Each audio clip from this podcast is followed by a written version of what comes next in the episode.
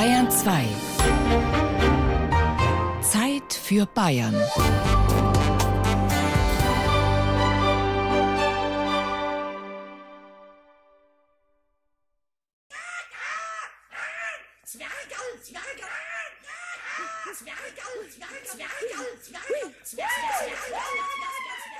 Wir haben doch einen Heimgarten gehabt, ne? ja. Und da haben wir eine Ecke gehabt und da haben wir Zwergerl reingestellt. Und Na. einen Teich mit Fisch und eine Windmühl. Ja. Ach, das war so nett. Das war mir das Liebste vom ganzen Garten. Ja, ja. äh, Zwergal, Zwergal sind was Nettes. Liebe Frau Kunert, Gartenzwerge sind was besonders Nettes. Heinzelmännchen sind das Allersnetteste. Dummes Zeug! Also- Albernes Zeug! Wa- Warum sagst du das nicht? Gartenzwerge vor meine Nase setzen! Beleidigt nicht nur meinen Schönheitssinn, sondern mich selbst und alle Kobolde der Welt. Zwergerl, Gartenzwerge, den Pumuckel bringen sie auf die Palme. Für den Kobold im Haus von Meister Eder sind sie das Schlimmste, was es gibt. Das ist, als würde man einem Menschen einen ausgestopften Affen vor das Fenster stellen, meint er. Und will den Gartenzwerg, den die Frau Kunert dem Meister Eder als Geschenk aufgedrängt hat, um keinen Preis auf der Fensterbank dulden. Den werde ich hinunterwerfen, den lieben netten Spaß. Ich werde. Ich werfe den dummen Kerl vom Fenster. Eine, eine Zipfelmütze. Wa- Was Dümmeres kann man gar nicht am Kopf haben. Und so endet der Gartenzwerg als ein Haufen Scherben. Der Kobold erträgt den dummen Kerl mit Zipfelmütze nicht. Das Unbehagen an der Gartenzwergkultur ist offenbar schon in den 60er Jahren losgegangen. Heute ist er vollends aus der Mode gekommen, gar in Verruf geraten, gilt er doch als Ikone des schlechten Geschmacks und Kitsches schlechthin. Der Landschaftsgärtnermeister Wendelin Jehle kennt die Gründe dafür. Heute ist der moderne Garten, der geradlinige Architekturgarten ziemlich stark gefragt. Und dann auf der anderen Seite komplette Naturgarten, aber ohne Schnickschnack, also ohne solche Figuren. Ja, Party machen im Garten, Freunde, Bekannte einladen, Festel zu machen im Garten. Das sind die Themen im Garten heute. Bleibt da für die Blaumütze mit Schubkarre und Rauschebart nur noch ein Platz in der Gerümpelkiste? Oder gibt es doch noch ein Leben nach dem Tod für den Gartenzwerg? Gartenzwerg habe ich keinen.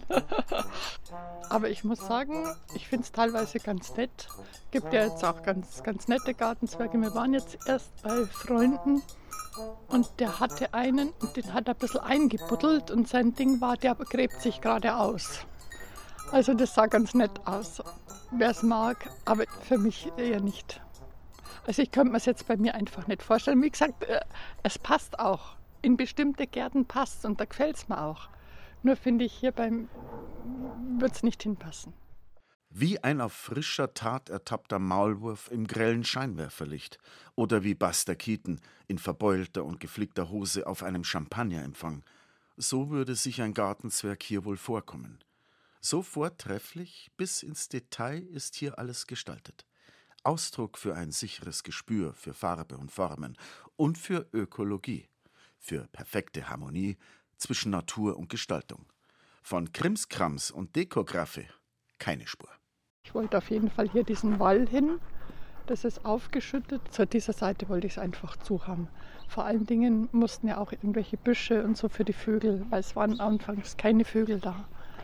Und die brauchen ja dichten Bewuchs. Und jetzt haben wir sehr viele Vögel hier. Und dann war wichtig ein Naturteich. Wir schwimmen gern. Und das ist einfach das Schönste in der Früh, wenn man aufsteht, den Teich und abends das Letzte, wenn man dann nochmal reingeht. Ja, und das waren so eigentlich die Voraussetzungen. Und er sollte halt hier ein bisschen in die Gegend passen. Ne? Also nicht zu exotisch oder sonst was, sondern einfach angepasst sein. Ein Teich?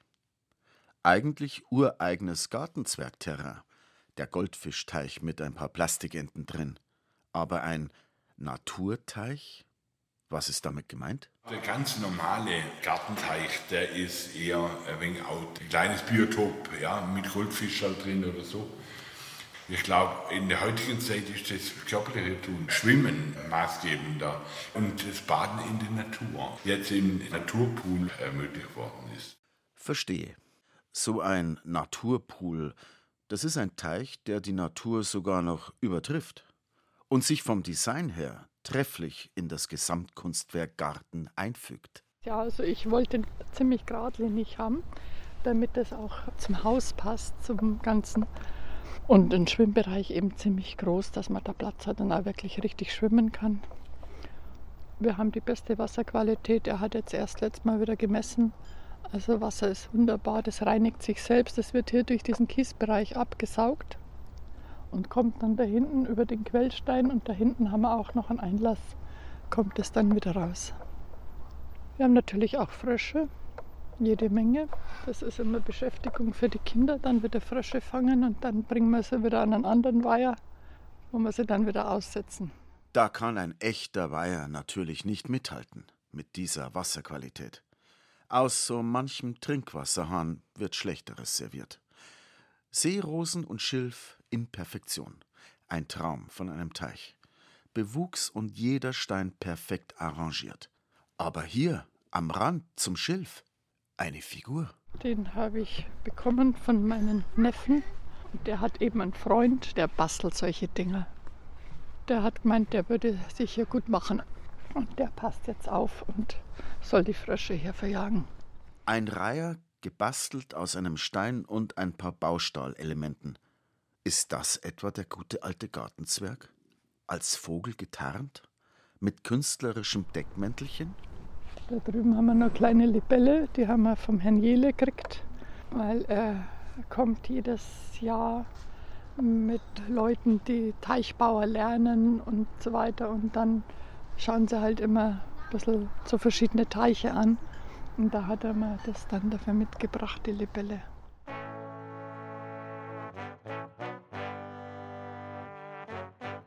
Ob als Libelle oder als Reiher, ein bisschen Gartenzwerg muss sein. Der Mensch will sich ja in seinem Garten wohlfühlen. Und da gehört halt doch Architektur und Gestaltung beiseite, ein bisschen Schnickschnack dazu. Doch nicht jeder Gartenfreund denkt an klare Linien und Kanten, wenn er sich ans Gestalten seiner grünen Freizeitoase macht. Und längst nicht jeder holt sich seine Inspirationen aus dem strengen Architekturdesign, um seine individuelle Wohlfühlatmosphäre zu kreieren. Im Gegenteil, auch ein scheinbarer Chaosgarten kann leicht zum persönlichen Garten Eden werden. Man braucht dazu nur eigene Ideen. Ein Besuch im Münchner Norden. Umgeben von hochgewachsenen Thujen, die den Einblick in das Innere des Grundstücks von der Straße aus verwehren, betritt der Besucher, nachdem er auf die Rückseite von Frau Stutz Haus gelangt ist, ein kleines grünes Paradies. Mir ist halt so ein Verhau überall, so unordentlich alles und nicht so gepflegt. Aber ich wollte ja so, so durcheinander, so einen leichten haben. Ne? das ist halt so meine Art, ja. Da hinten habe ich, das war mal ein Werkzeugschupfen für mein, wie mein Vater noch gelebt hat. Da habe ich ein Gartenhäuschen draus gemacht und da ist meine Schildkröte drin. Da ist sie, jetzt kommt sie schon. Felix, hallo du. Jetzt gehen wir nicht rein, weil sonst werden sie gebissen. Wer daher? Mit ihrem Garten hat sich Frau Stutz ihr eigenes kleines Paradies geschaffen. Sattgrüne, in allen Farben blühende Heckengewächse säumen diesen wundersamen Ort ein. Unzählige Zier- und Nutzpflanzen hat sie über die Jahre ausgesetzt. Blumen und Kräuterbeete, wohin das Auge reicht. Dazwischen der Antike nachempfundene Plastiken, die Schüsseln tragen, aus denen buntes Gewächs sprießt. Auf einem verwitterten Baumstamm lugt eine Riesenschildkröte mit buntem Mosaikpanzer vergnügt in den Himmel und auf dem Rasen mit Wildblumen tummeln sich Schweinchen, kleine Entlein, Hühner und Gänse. Allerdings sind auch die nicht echt. Denn Frau Stutz hat nicht nur ein Herz für die lebendigen Mitbewohner ihres Gartens, auch künstliche Figuren aller Art haben sie ihr angetan. Das ist alles Flohmarktsachen, aber die Schweindel nicht, ne? Die waren sehr teuer. Bei der Hachenburg habe ich die bestellt, die Schweindel. Ja, da kostet also ein kleines Schweindel 20 Euro. Aber es sind halt so naturgetreu nachgemacht, gell? Richtig schön, oder? Alles, was es hier an Dekorationsgegenständen zu sehen gibt, hat die Rentnerin im Laufe der Jahre zusammengesammelt. Vieles davon hat sie selbst gebastelt, wie die Unterkunft für einen gern gesehenen Gast. Und da hinten habe ich so einen alten Plastikstuhl Und da habe ich ein Loch reingeschnitten und da wohnt der Igel wie drinnen. Da tut er überwintern da drinnen. Fei. Da tut er einen ganz Ballen äh, Stroh rein und da tut er es wieder raus und da schlaft er drinnen. Da ist dann schön warm drinnen. Im Frühjahr sieht man auch, wenn er rauskommt. Ob Blumen oder Pflanzen, die aus alten Gummistiefeln oder Sauerkrauttöpfen wachsen, oder einem alten Stuhl und zwei Wäschestangen, die zu einer Schaukel wurden, die Ideen scheinen Frau Stutz nicht auszugehen. Ein Hund fehlt noch? Den hat sie einfach selbst erschaffen. Frisst nicht, bellt nicht, schmutzt nicht. Ja, meine Cora, habe ich schön gemacht, gell? Habe ich selber gemacht. Und dann angemalt, ja. Einfach so. Aus einem Heft habe ich den da gesehen. Dann habe ich gedacht, ach, kannst du ja machen. Habe ich auf Papier gezeichnet und dann Holz genommen und ausgesägt und angemalt und fertig. Basteln und so kann ich schon recht viel, ja. Unter all den vielen Figuren, die sich im Laufe der Jahre in ihrem Garten zusammengefunden haben, fehlt jedoch vom Klassiker der Gartendeko jede Spur.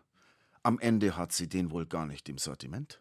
Oder doch? Na, na, na, doch, ja, dass ich nicht lieg.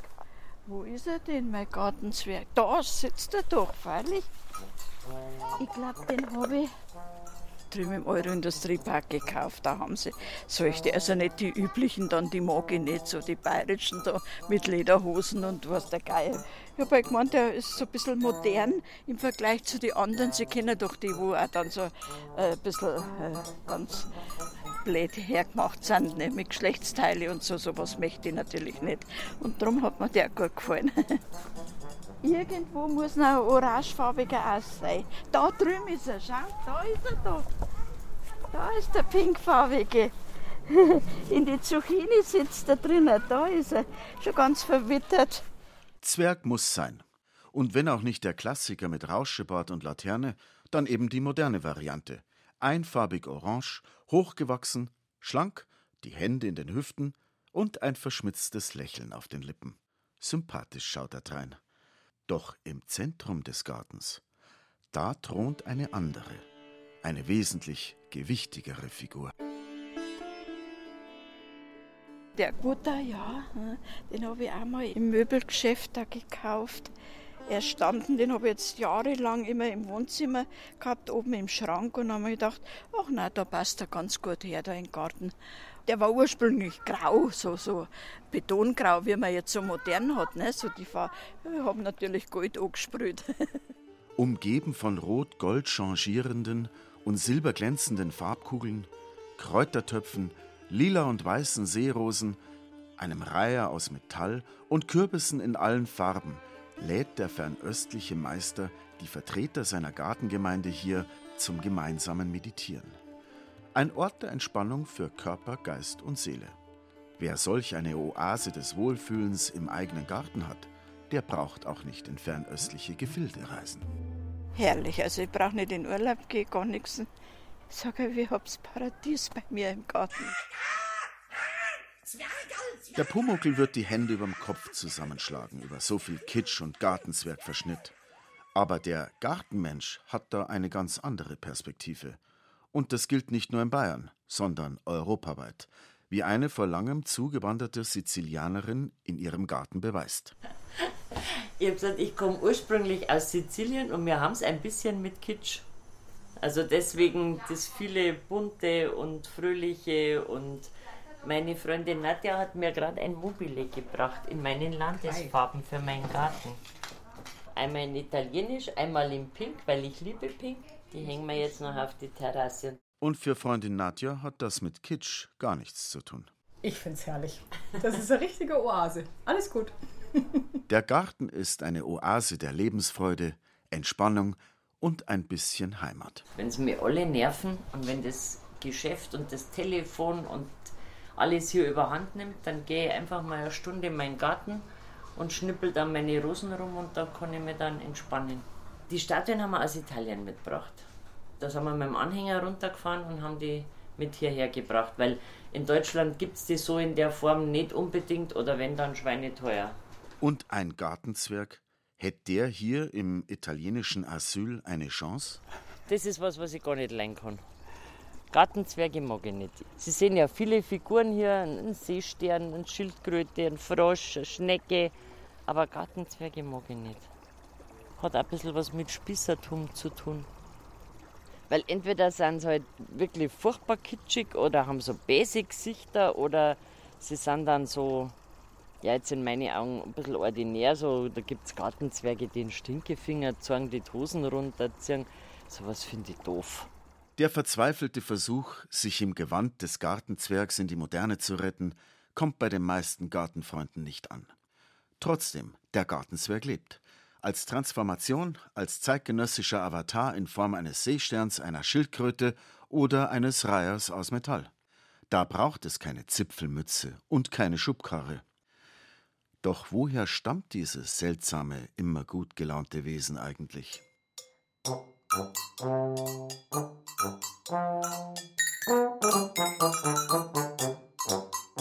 Die Wurzeln des Gartenzwergs liegen im Osten Deutschlands im 19. Jahrhundert. Dort wurde er im thüringischen Gräfenroda in den Terrakotta-Manufakturen von Philipp Griebel und August Heißner 1870 zum ersten Mal hergestellt.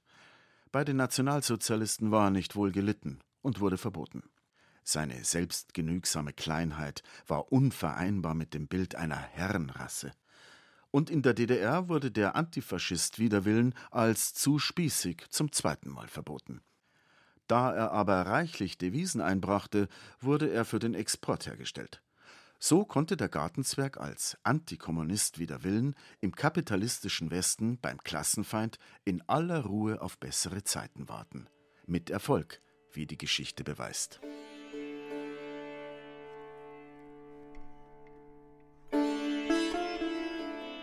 So ein Garten ist ein bisschen auch eine Religion, eine Sehnsucht, eine Transzendenz, ein Bekenntnis.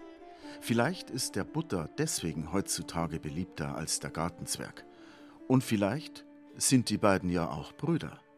Nicht auf den ersten Blick, aber auf den zweiten. In bester Gesellschaft mit Buddha, den haben wir jetzt auch noch, haben wir auch noch aufgestellt und haben ein bisschen was fernöstliches. Flair haben wir sozusagen auch noch. Ja, ich bin so ein bisschen Spinner. Ich schaue immer, wenn wir im Wald sind, irgendwelche Holzstickerl oder dann sehe ich irgendwas drin und das nehme ich mir dann gleich mit heim und dann mache ich irgendwas drauf. Da habe ich aus dem Bach ich so einen alten Unterkiefer von einer geschlachten Sau, ist das, glaube ich, gefunden. Und man denkt, den baue ich da unten hier und jetzt habe ich ein lachendes Krokodil. Der Garten von Lisa und Franz ist ein Dschungel, ein niederbayerischer. Das Haus, von dichten Efeu überwuchert, ist umgeben von einem Dickicht aus Sträuchern, Büschen und Bäumen. Alles darf mehr oder weniger vor sich hinwachsen. Gestalterische Eingriffe sind eher selten. Bei uns darf auch Brennnessel wachsen, Springkraut ist ja auch noch Futter für die Insekten. Und ja, wir mähen uns praktisch bloß einen kleinen Teil, wo wir durchgehen und den Rest lassen wir.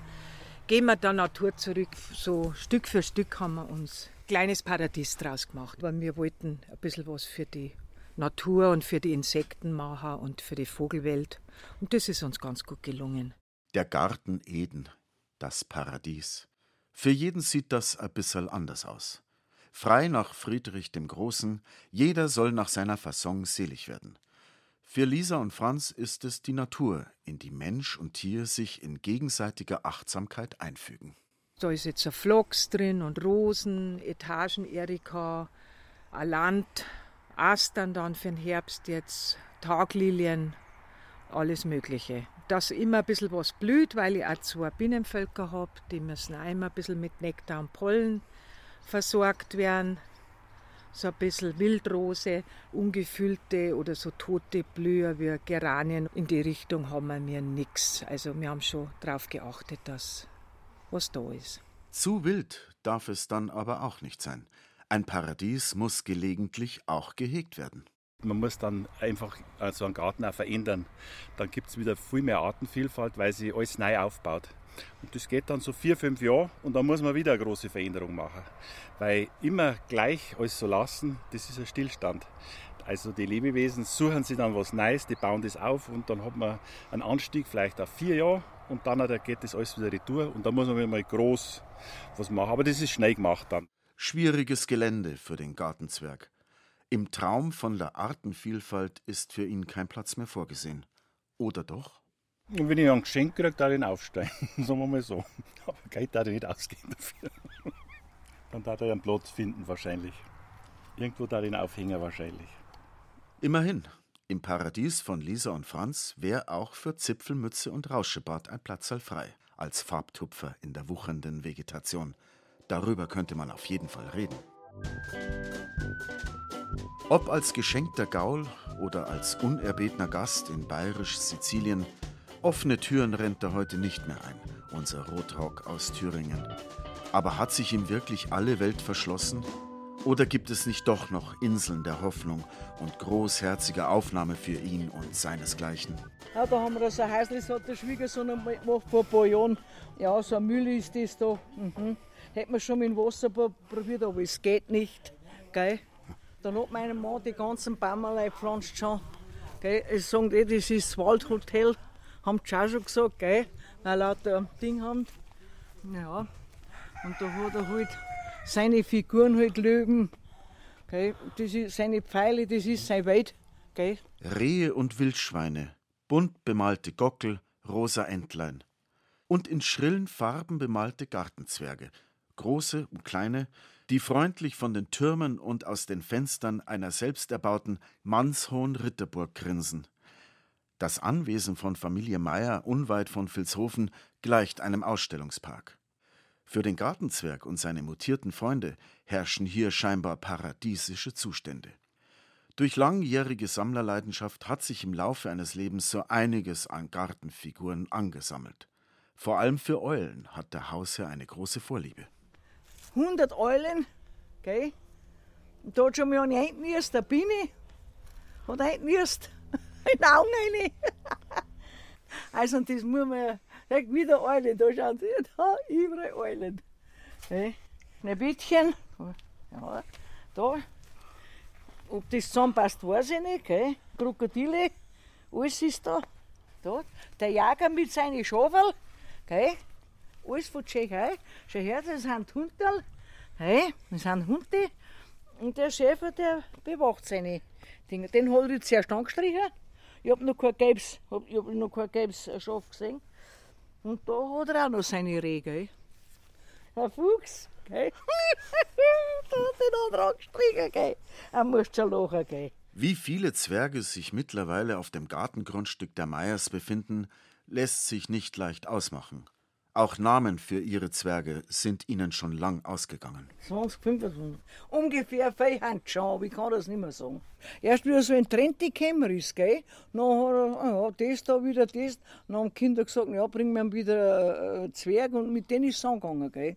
Und da hat er das, das so entwickelt, gell? Kinder haben dabei einen gekauft.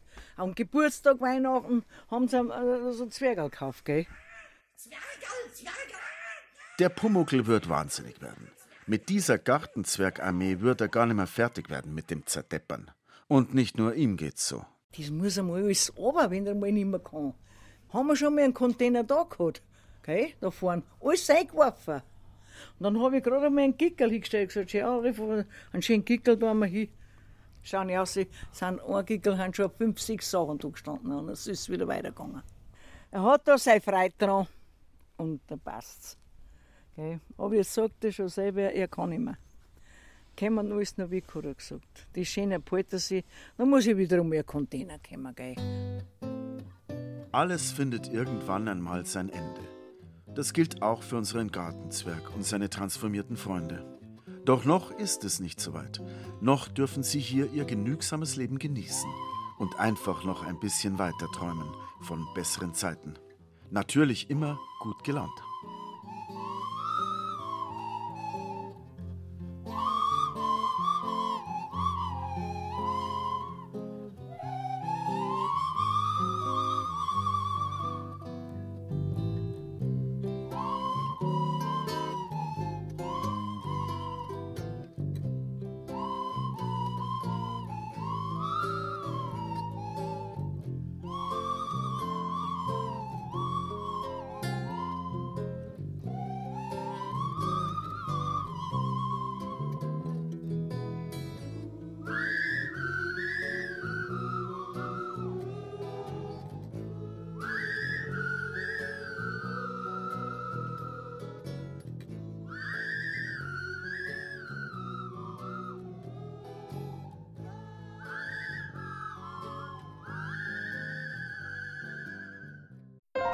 Wenn Ihnen dieser Podcast gefallen hat, dann gefällt Ihnen vielleicht auch Mythos Bayern, der Bayern 2 Podcast zur Landesausstellung 2018 mit Gerald Huber. Mythos Bayern finden Sie unter bayern2.de slash podcast und überall, wo es Podcasts gibt.